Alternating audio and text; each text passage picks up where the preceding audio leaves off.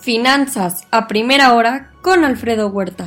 Muy buenos días. Ya son 271.7 millones el total de infectados. Ayer sumaron 621 mil nuevos casos en el mundo, 113 mil en Estados Unidos. Ya son 8.335 millones de dosis aplicadas en el mundo, Estados Unidos, a un ritmo diario de 938 mil, México 297 mil y China 8.4 millones. El gasoducto Nord Stream 2 se convierte en un punto de amenaza a Rusia si busca invadir Ucrania. Alemania se encuentra bajo presión y estrenando nuevo canciller con Olaf Scholz. Principales ejecutivos y líderes de empresas como Musk, Zuckerberg, Walton, cofundadores de Google, entre otros, han vendido acciones por el equivalente a 63.500 millones de dólares en noviembre, un 50% más que en 2020, ante un incremento en la valoración de las empresas y un cambio de leyes fiscales. El Fondo Monetario Internacional considera que los países no tienen espacio para mantener una política monetaria muy laxa. Inclusive la Fed podría detonar una presión sobre el Banco de Inglaterra, el Banco Central Europeo, el Banco de Canadá, entre otros. Hoy, Dato de inflación en Estados Unidos con efecto en la Fed para la próxima semana en su decisión de política monetaria.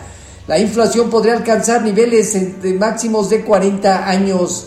Ayer las solicitudes por su desempleo en su menor nivel de 52 años y la tasa de desempleo que se ubica en noviembre en 4.2% en zona de pleno empleo ya generan presiones para la Fed. El Senado tendrá que votar la próxima semana por un aumento en, la en el techo de deuda. El rendimiento del bono a 10 años inicia su actividad alrededor de 1,51 a 1,52. Con respecto a los mercados en Asia Pacífico, sesgo negativo, China, Hong Kong y Japón a la baja. En China se incrementaron los nuevos préstamos durante el mes de noviembre. En Europa, mercados muy mesurados, mixtos, más menos 0.5%. Eh, negativos eh, Francia, España y el Financial Times de Londres, marginal alza en Alemania e Italia.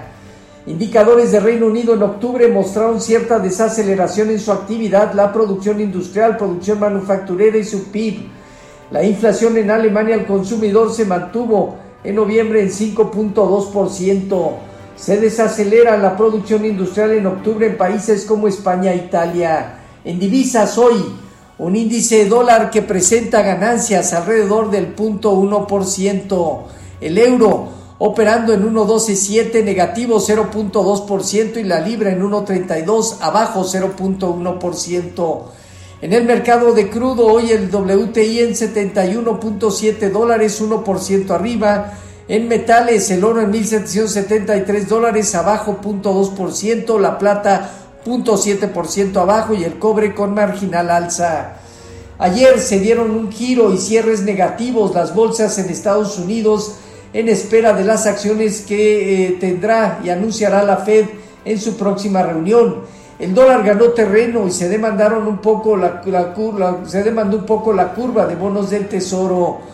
El Dow Jones parte de los 35.754 unidades, consolida bien, teniendo hacia 36.750 puntos una resistencia importante. El Nasdaq en 15.517 unidades, consolida dejando 16.000, 16.200 puntos en zona superior. Y el Standard Poor's en 4.667 unidades, tiene a partir de 4.725 puntos una zona de resistencia. El rendimiento del bono a 10 años se colocó en 1.49.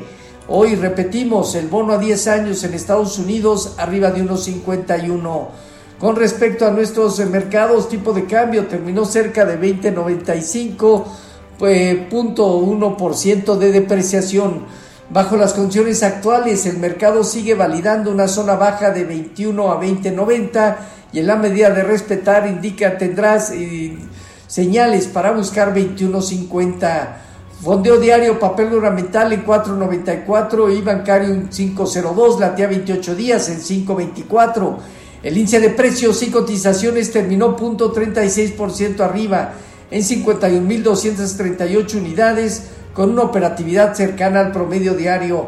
El principal indicador consolida bien hasta ahorita dejando eh, y en la medida de respetar niveles de 50.500 puntos generaría posibilidades para que próximamente estuviera buscando niveles hacia los 52.500 puntos.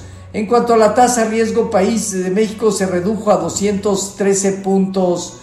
Grupo Modelo presentó su primera flotilla eléctrica de transporte de reparto pesado en México. Un juez decidió suspender temporalmente el cobro máximo del 0.57% a las CIEFORES sobre el saldo administrativo y podrá ser ligeramente mayor.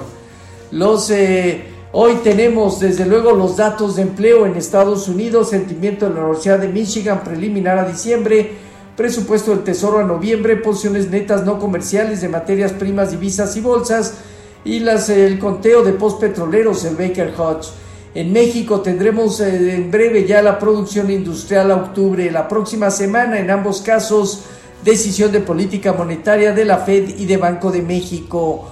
Los eh, futuros se mantienen hasta ahora en terreno positivo, alrededor del punto 1 al punto 4%, Dow Jones, Standard Poor's y Nasdaq. Tipo de cambio, 20.98 a la venta, 4 centavos al alza, el punto 2%. Así, finanzas a primera hora con lo más relevante hasta el momento.